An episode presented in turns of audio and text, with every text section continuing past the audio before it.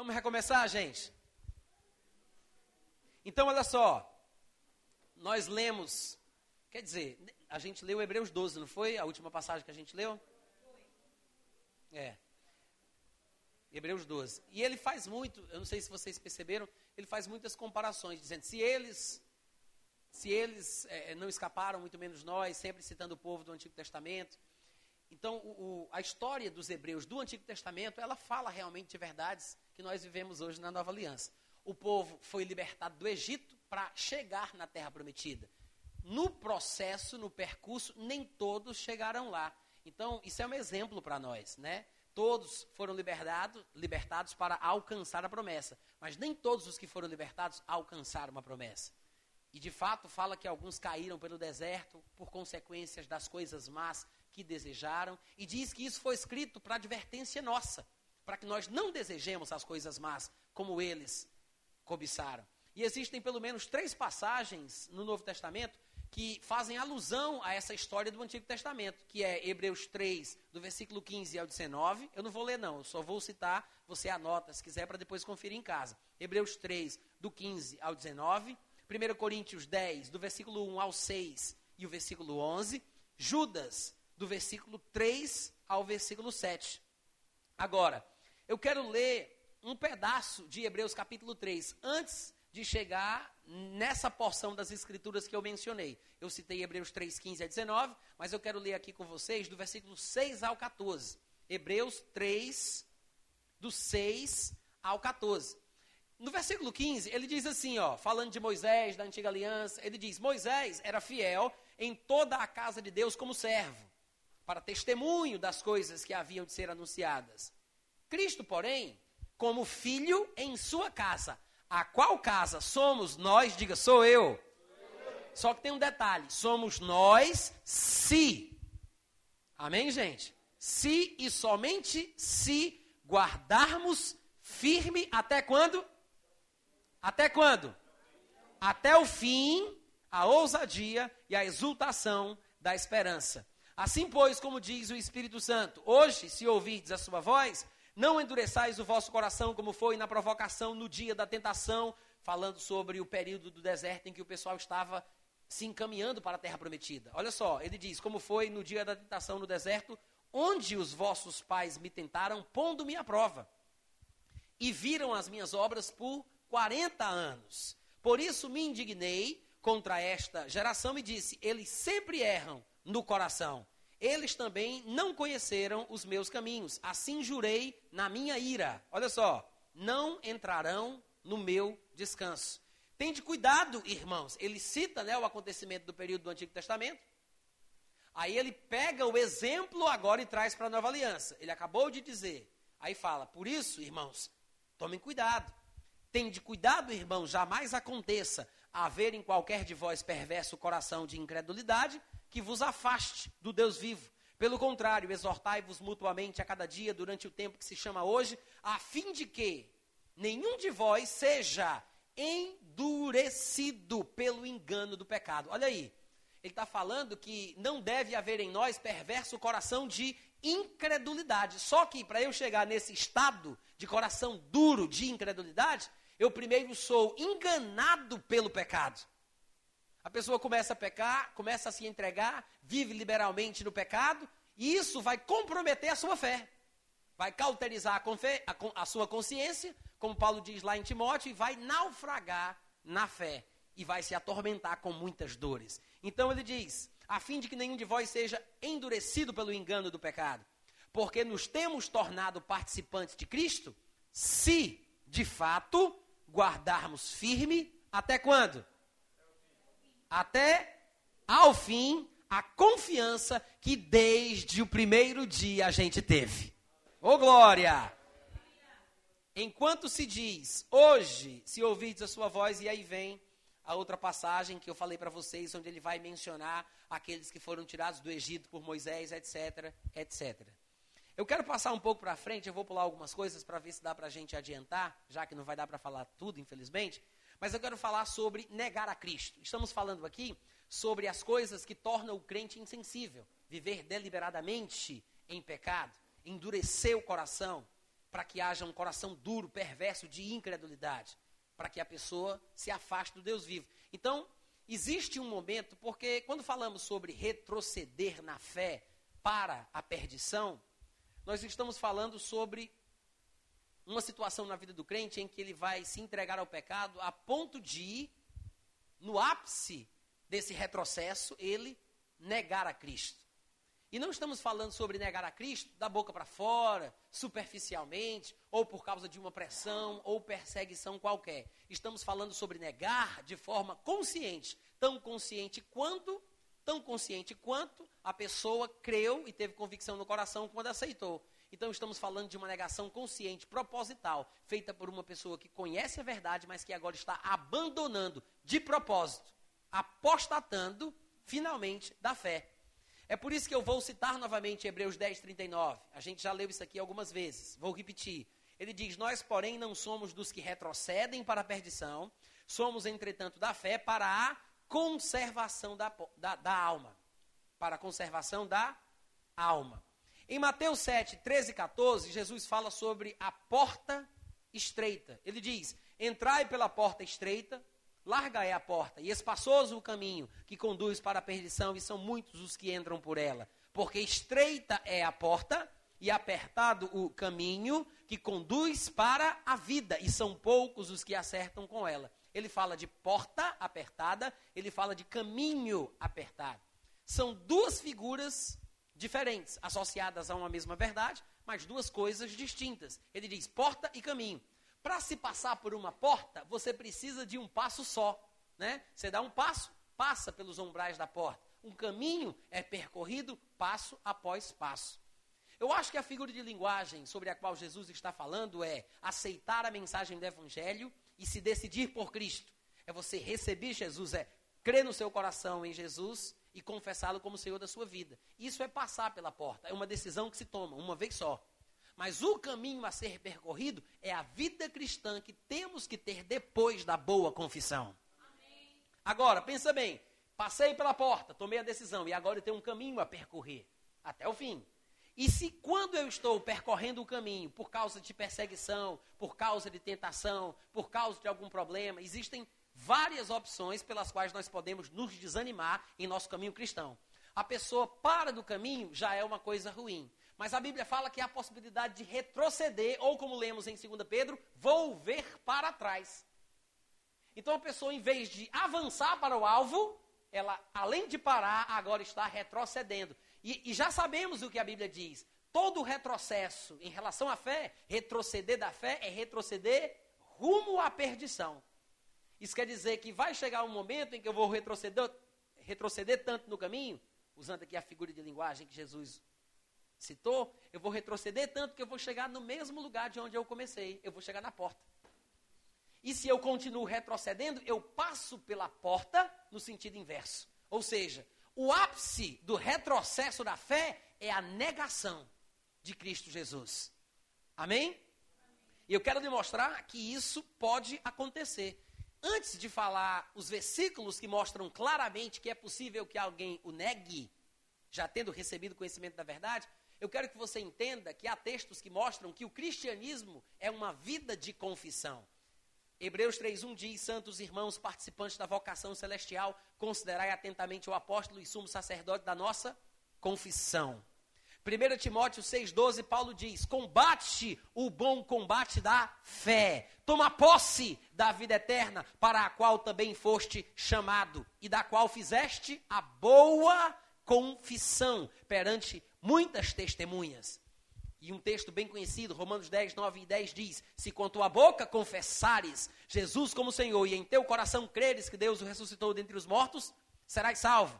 Porque com o coração se crê para a justiça e com a boca se faz confissão para a salvação. Então, como é que se é salvo? Crê no coração, confessa com a boca. Ninguém foi salvo porque parou de fazer aquilo que não presta. Ninguém foi salvo porque decidiu, não vou mais pecar, vou parar de fazer coisa errada e vou agora ter uma vida moralmente correta. Ninguém aqui foi salvo assim. Quantos podem dizer amém? amém? A nossa salvação não está baseada nas obras. Então, não vão ser pelas obras que nós vamos perdê-la. Eu não fui salvo porque parei de fazer o que não presta para fazer o que é certo. eu não vou perder porque estou fazendo aquilo que não devo. O crente pode até pecar, mas se ele continua firme, reconhecendo o pecado como pecado, toda vez que ele pecar e confessar o pecado, ele vai ter perdão e purificação. Mas se o crente peca e em vez de conhecer, reconhecer o pecado como tal, ele diz: Ah, eu não pequei não, isso não é nada, eu explico, meu amigo explica, Freud explica. Se ele diz isso, ele está mentindo, a verdade não está nele. Olha só, e isso é um perigo para a vida do cristão. Agora, se o cristão peca e diz eu pequei, ele está falando a verdade ou a mentira? Falando a verdade. Se o crente peca e diz eu pequei, ele está falando a verdade. Se o crente peca e diz eu não pequei, ele está falando a verdade ou a mentira? A mentira. Então, quando o crente peca, a única forma de acertar depois que errou é reconhecer que o que ele fez é errado. Essa é a forma que o crente corrige o seu erro, reconhecendo como erro e não tentando tapar o sol com a peneira. É por isso que a Bíblia fala que aquele que confessa o seu pecado vai ter perdão e purificação. Mas quando o crente começa a se acostumar com aquele tipo de vida e dá desculpa, e se acostuma, e se deixa levar, e é enganado pelo pecado a ponto do coração ser endurecido, o ápice desse seu retrocesso da fé vai ser ele negar o Senhor Jesus. Mas não vai ser negar da boca para fora. Ele vai negar com convicção interior de desistência, de abandono. Ele vai apostatar da fé. Ele vai negar. Assim como ele foi salvo, crendo no coração e confessando com a boca, ele vai decidir no coração deixar a fé e vai ter que dizer isso com a boca também. É, é convicção interior e expressão exterior que faz a pessoa ser salva. Convicção interior e confissão exterior, expressão exterior, da mesma forma, é convicção interior e expressão exterior que faz a pessoa perder a salvação. Amém, gente? Então, olha só.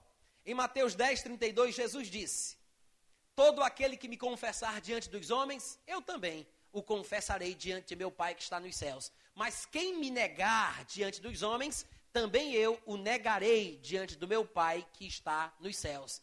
E eu sei que as pessoas poderiam pensar que Jesus está falando de pessoas que não têm a palavra, que não conhecem a verdade, que não foram iluminadas. Mas eu vou citar outro texto para tirar as dúvidas da sua cabeça. Paulo fala em 2 Timóteo, capítulo 2, do versículo 8 em diante mas eu vou citar aqui o versículo 11. Ele diz: Fiel é esta palavra. Se já morremos com ele, também com ele viveremos. Se perseveramos, também com ele reinaremos. Agora lembra bem: se o negamos, ele por sua vez nos negará.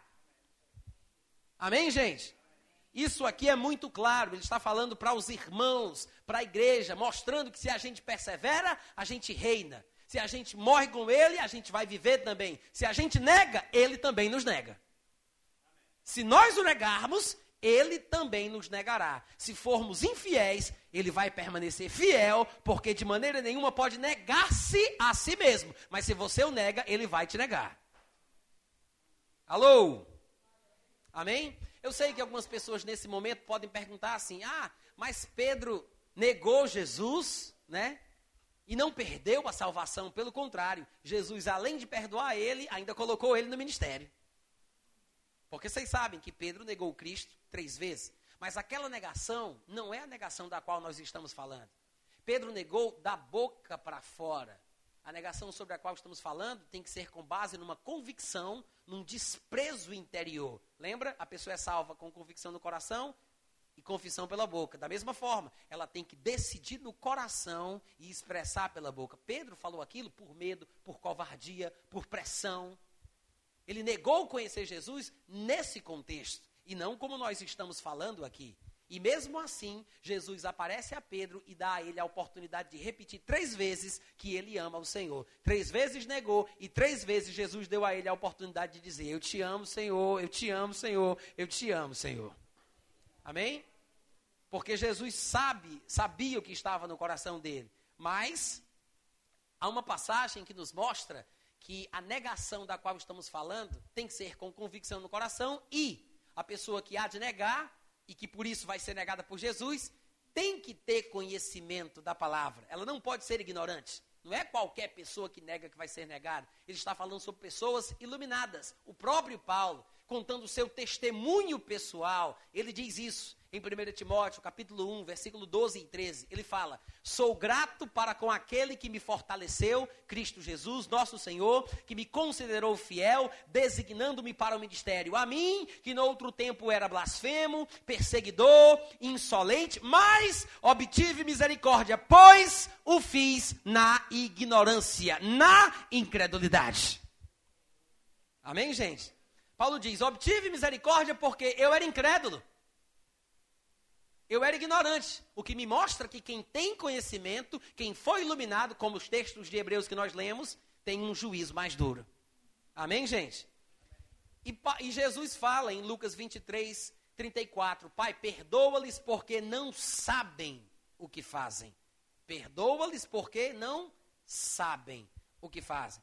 E eu sei que quando nós falamos essas coisas, as pessoas às vezes se assustam, porque ficam pensando assim: meu Deus, eu não sabia que Deus era assim, tão sério com as coisas dele. Porque quando nós chegamos na palavra da fé, na palavra da nova aliança, eu acho que nos acostumamos tanto com a bondade de Deus, que a gente não percebe que Deus é bom, mas ele também é o juiz de todos. E Paulo diz isso: considerai, pois, a bondade e a severidade de Deus. Romanos, capítulo 11, versículo 22. Eu sei que às vezes gostamos de salientar a bondade de Deus, porque em Romanos 2,4 está escrito que a bondade de Deus conduz o homem ao arrependimento. Amém, aleluia. Graças a Deus, isso é verdade. Mas a Bíblia diz, Romanos 12, 22, considerai a bondade e considerai a severidade de Deus. E ele diz: para com os que caíram, severidade. Mas para contigo, a bondade de Deus. Se nela permaneceres. Doutra sorte, se você não permanecer nessa bondade que Deus tem por ti, tu também serás cortado. Amém ou há de mim? Está claro ou não? Amém. Romanos 11, 21, que é o versículo anterior, Paulo diz: Bem, olha só a explicação do negócio. Bem, pela sua incredulidade, eles foram quebrados. Falando dos judeus que não creram na mensagem e se perderam a bênção. Ele disse: pela sua incredulidade foram quebrados. Tu, porém, mediante a fé estás firme. Agora, não te, ensorbebe, não te ensoberbeças, mas teme, porque se Deus não poupou os ramos naturais, também não te poupará. Alô? Amém? Agora, sabe o que acontece?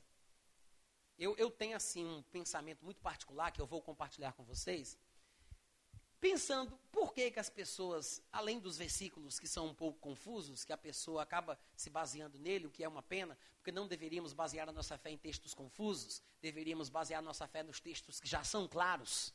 E depois a gente vai conseguir entender os que são confusos. Amém, gente? Mas eu fico pensando, o que é que leva as pessoas a terem essa confusão de achar que uma vez salvo, salvo para sempre? É porque talvez não entendam que a salvação parece estar dividida em três tempos, relacionadas ao espírito, à alma e ao corpo. E existe um ponto considerado final, onde a salvação vai se manifestar de forma plena. Eu vou citar daqui a pouco alguns textos que mostram isso claramente, mas eu quero fazer essa introdução aqui. Porque quando nós recebemos Jesus em nosso coração, não importa se faz um ano, se faz um dia, se faz uma hora, nós nascemos de novo, o nosso espírito foi recriado, as coisas velhas passaram e tudo se fez novo. Amém. Mas durante todo o tempo que se chama hoje, eu devo estar refrigerando os meus pensamentos, restaurando a minha alma, salvando a minha alma, né? Para que eu possa experimentar a boa, agradável e perfeita vontade de Deus. Então, fui salvo o meu espírito, estou salvando a minha alma, mas o meu corpo só vai ser salvo quando ele for transformado no último dia. Até lá, eu posso ter um espírito recriado e bem maduro, posso ter uma alma bem restaurada, bem refrigerada, bem salva, cheia da palavra, e mesmo assim o meu corpo vai continuar do mesmo jeito.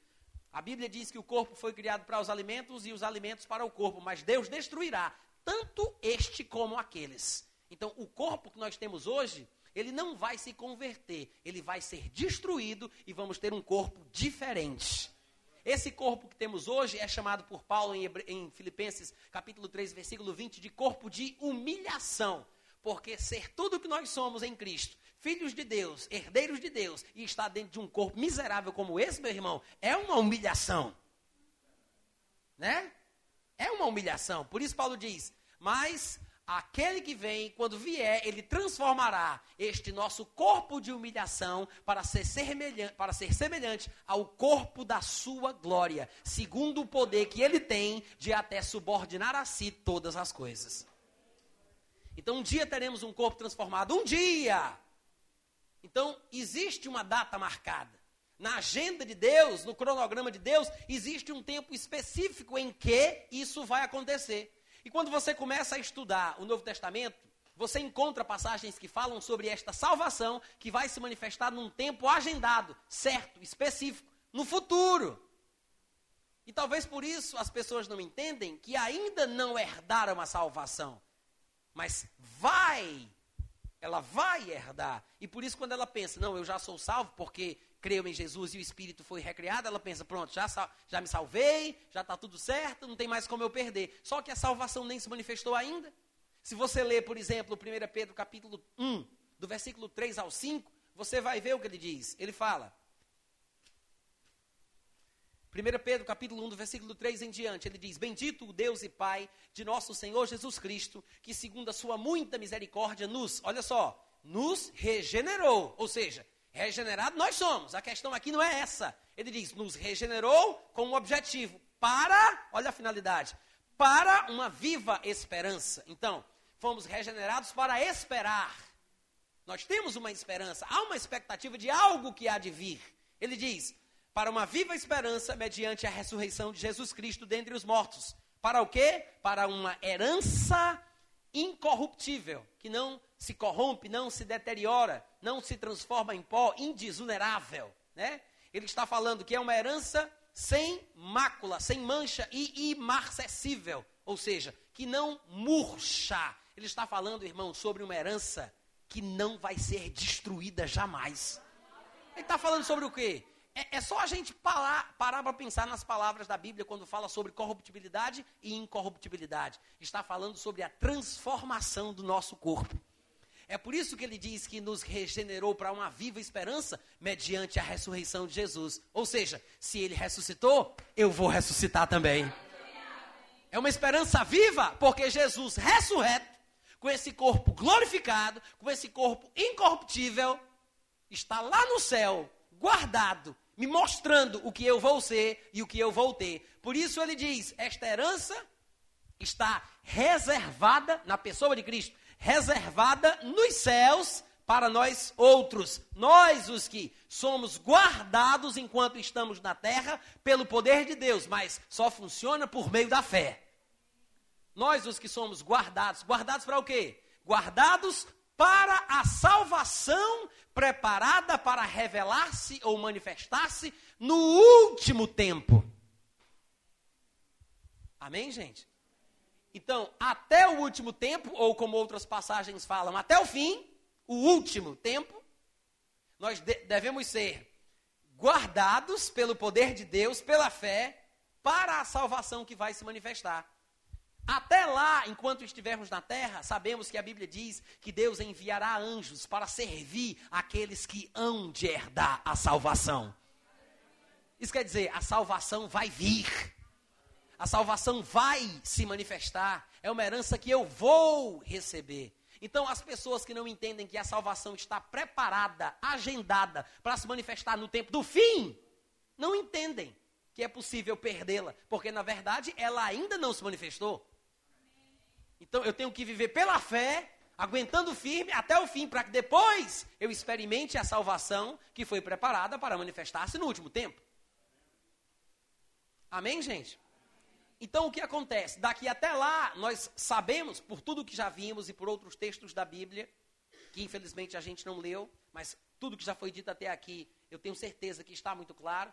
Aprendemos que existe uma possibilidade de reverter o processo. Nós saímos do mundo para o corpo de Cristo. Nós nascemos de novo, mas o processo ainda é reversível. Não é? É reversível.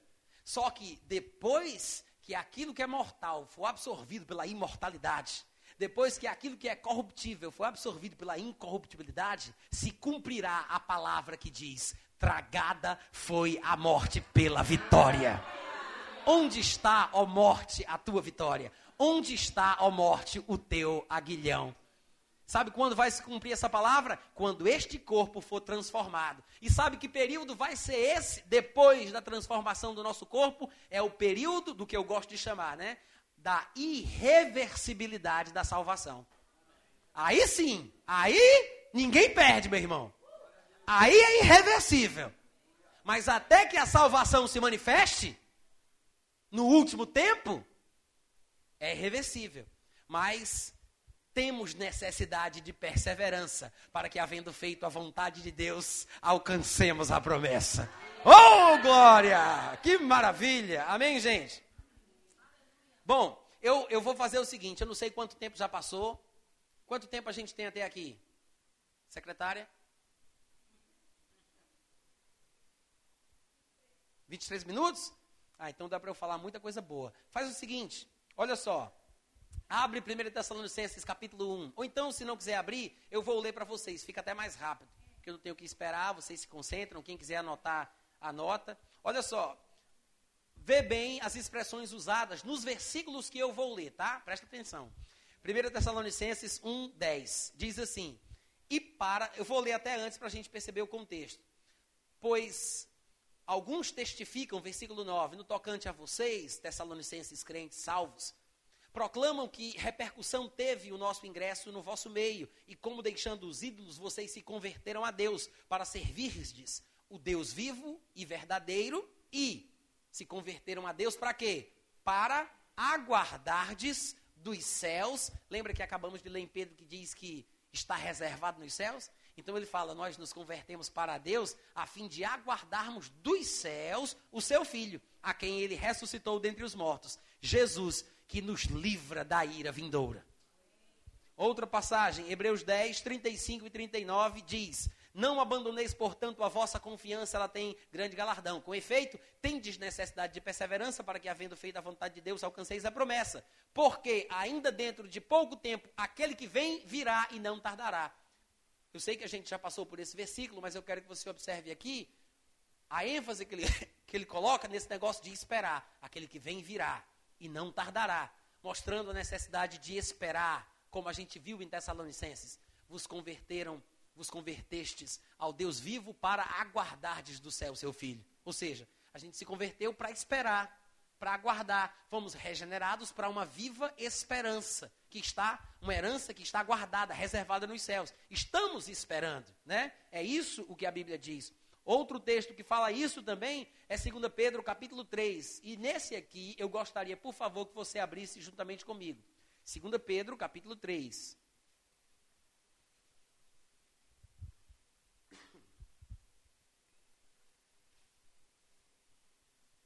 Eita Jesus. 2 Pedro capítulo 3. No versículo 1 ele diz: Amados, esta é agora a segunda epístola que vos escrevo em ambas procuro despertar com lembranças a vossa mente esclarecida. Mente esclarecida, dorminhoca. Ele diz: despertar a mente esclarecida. Uma mente esclarecida dormindo, não sei se vale de muita coisa, não. Mas ele diz: escrevo para despertar com lembranças a mente esclarecida, para que vos recordeis das palavras que anteriormente foram ditas pelos santos profetas, bem como do mandamento do Senhor e Salvador, ensinado pelos vossos apóstolos tendo em conta, antes de tudo, que nos últimos dias virão escarnecedores, com os seus escárnios andando segundo as suas próprias paixões, dizendo: cadê a promessa da sua vinda? Cadê? Cadê que ele não vem? Cadê que ele não chega? Cadê? Ele está falando sobre o quê? A vinda de Jesus Cristo. Ele diz: vai surgir gente que diz: está aí, Jesus não disse que ia voltar? Cadê a promessa da sua vinda? Aí ele vai continuar falando, porque desde ele diz que as pessoas falam: cadê a promessa da sua vinda? Porque desde que os pais, os patriarcas morreram, todas as coisas continuam iguais, desde o dia da criação. Aí Pedro fala: deliberadamente estes esquecem de que longo, de que de longo tempo houve céus, bem como terra, a qual surgiu da água através da água pela palavra de Deus. pela qual, pela água, veio a perecer o mundo daquele tempo afogado. Não, pela palavra veio a perecer o mundo daquele tempo afogado em água. Ora, os céus que agora existem e a terra, pela mesma palavra, têm sido entesourados para fogo, estando reservados para o juízo, o dia do juízo e destruição dos homens ímpios. Há, todavia, uma coisa, amados. Como é a palavrinha aí? Amados. Olha só, para ficar bem claro que ele está falando com um crente nascido de novo. Ele diz: Há todavia uma coisa, amados, que não deveis esquecer: que para o Senhor um dia é como mil anos, e mil anos como um dia.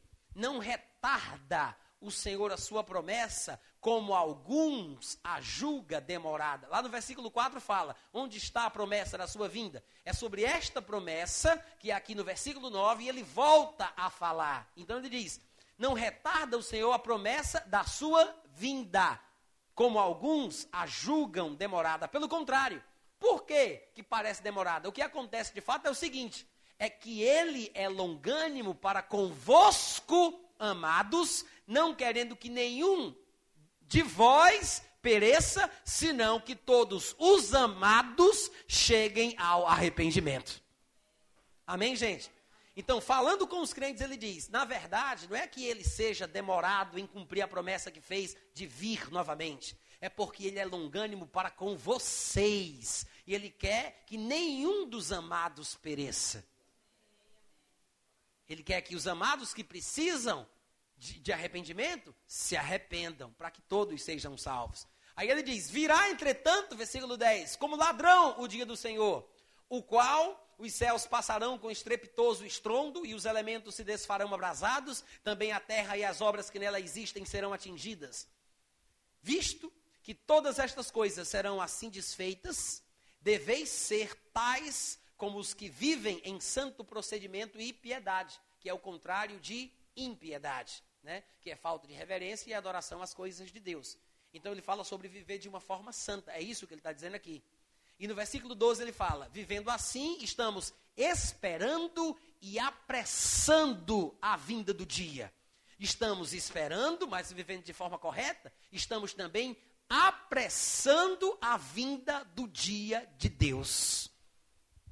Olha só a consistência do que ele vem falando. No versículo 4, ele diz que algumas pessoas disseram: Cadê a promessa da sua vinda? No versículo 9, ele diz que alguns a julgam demorada. Mas na verdade é a longanimidade do Senhor, porque ele está esperando, querendo que os santos que precisam de arrependimento se arrependam. Então ele diz: Vivam assim, esperando e apressando o dia da vida de Deus.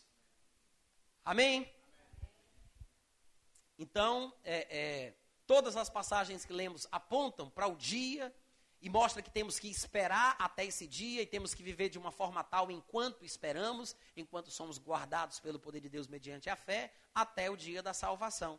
E eu falei para vocês que eu iria voltar a esta expressão ladrão de noite. A vinda do Senhor será como ladrão de noite. Vocês lembram disso? Lá em Apocalipse, no capítulo 3, versículo 3, ele disse: Lembra-te, pois, do que tens recebido e ouvido, guarda-o e arrepende-te, porque se não vigiares, se não o quê? Se não vigiares, virei como ladrão e não conhecerás de modo algum em que hora virei contra ti. Se você abrir a sua Bíblia em 1 Tessalonicenses, capítulo 5, se, se você puder fazer isso, é interessante.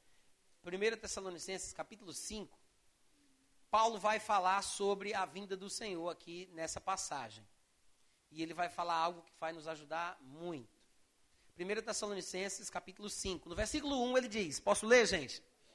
Irmãos, relativamente aos tempos e às épocas, não há necessidade de que eu vos escreva, pois vós mesmos estáis inteirados com precisão de que o dia do Senhor vem como ladrão de noite. Aí você diz, ué, vem como ladrão de noite? Então quer dizer que ninguém vai saber, não tem como as pessoas serem informadas, porque nenhum ladrão liga para a pessoa e diz 10 horas está bom para você? Sempre é uma surpresa. Só que tem um contexto, presta atenção. Ele continua dizendo: sim, virá como ladrão de noite.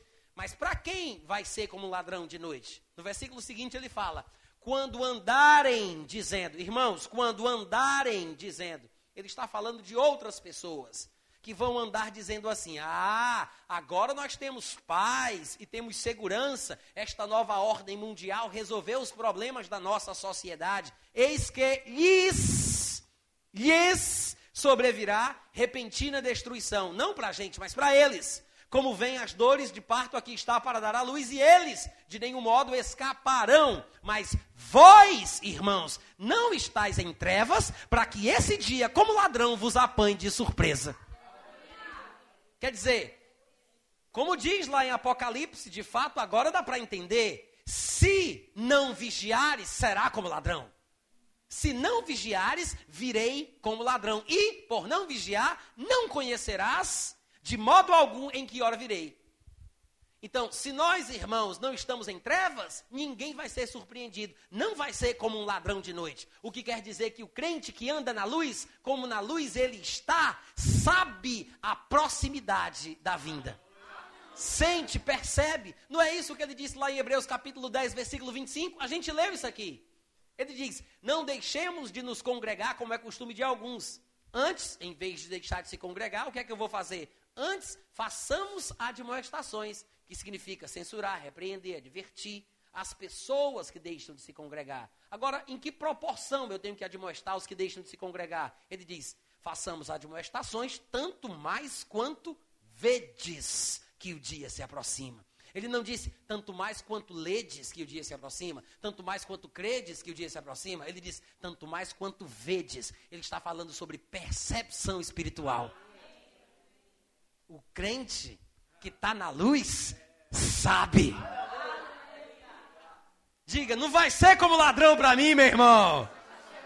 Uh, glória! Amém, gente?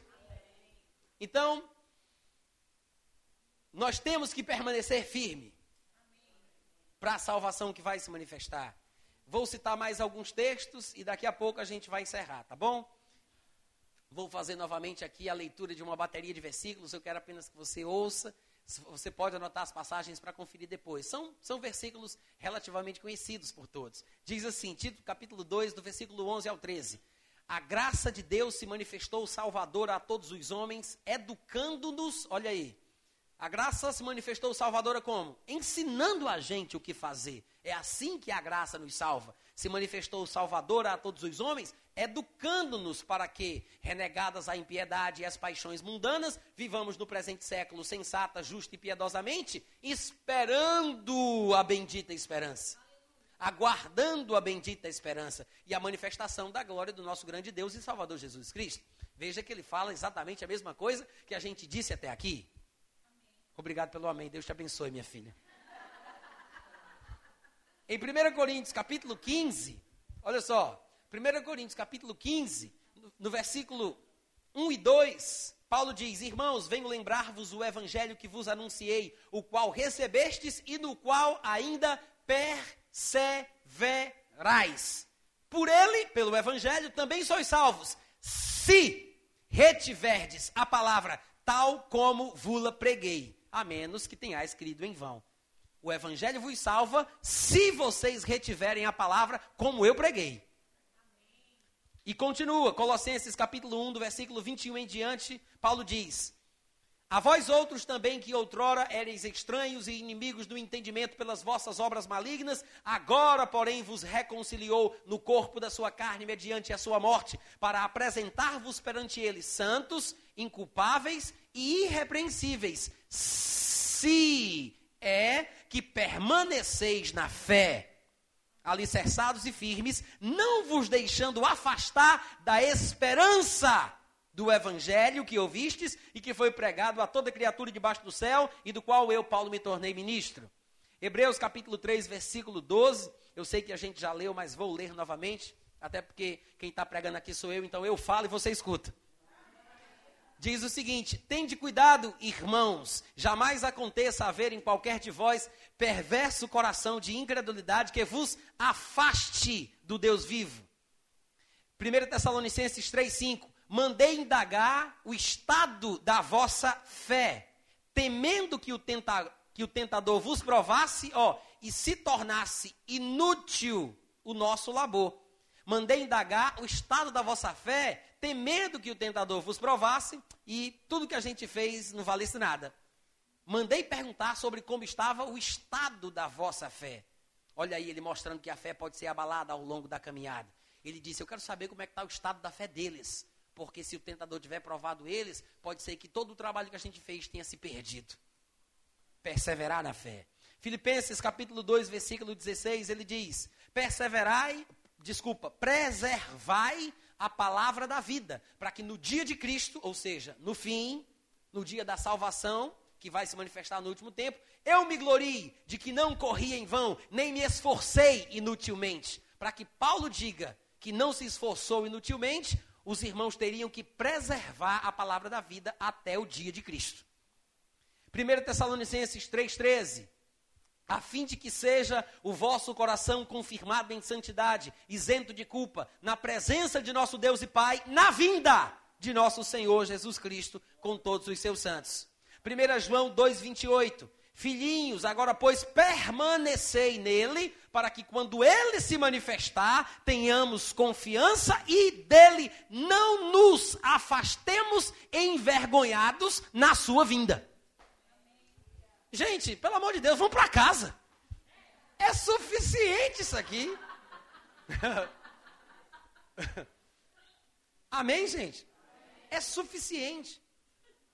A pessoa que resiste a estas verdades ou é cega, surda, muda ou doida. Né? Porque não tem como. É claro demais. Até porque, gente, para para pensar. Por que tantas advertências na Bíblia? Tantas admoestações, tantas palavras de incentivo, tantas correções. A escritura que é inspirada por Deus é útil para nos ensinar, nos educar, nos corrigir, nos repreender, a fim de que sejamos perfeitos e perfeitamente habilitados para toda boa obra. Por que tanta coisa? Afinal de contas, se o cara que é salvo nunca vai se perder, porque uma vez salvo, salvo para sempre, por que essas admoestações, essas advertências para mim? Porque se a Bíblia é para mim que sou crente, então está errado. Se eu não vou perder a minha salvação, por que você fica me assustando? É terrorismo? Tem alguma coisa errada nisso aqui. A não ser que a Bíblia, na verdade, seja para o pecador, porque o crente nunca perde a salvação. Tolice, irmãos. É possível, enquanto não chegarmos no período da irreversibilidade da salvação, é possível e nós podemos e devemos fazer a nossa parte para herdar a nossa promessa. Amém? Podem se levantar, podem dar um abraço na pessoa que está do seu lado, dar um aperto de mão. Eu espero que esta palavra fique em seu coração, lhe, lhe, lhe incentivando, lhe encorajando, lhe inspirando.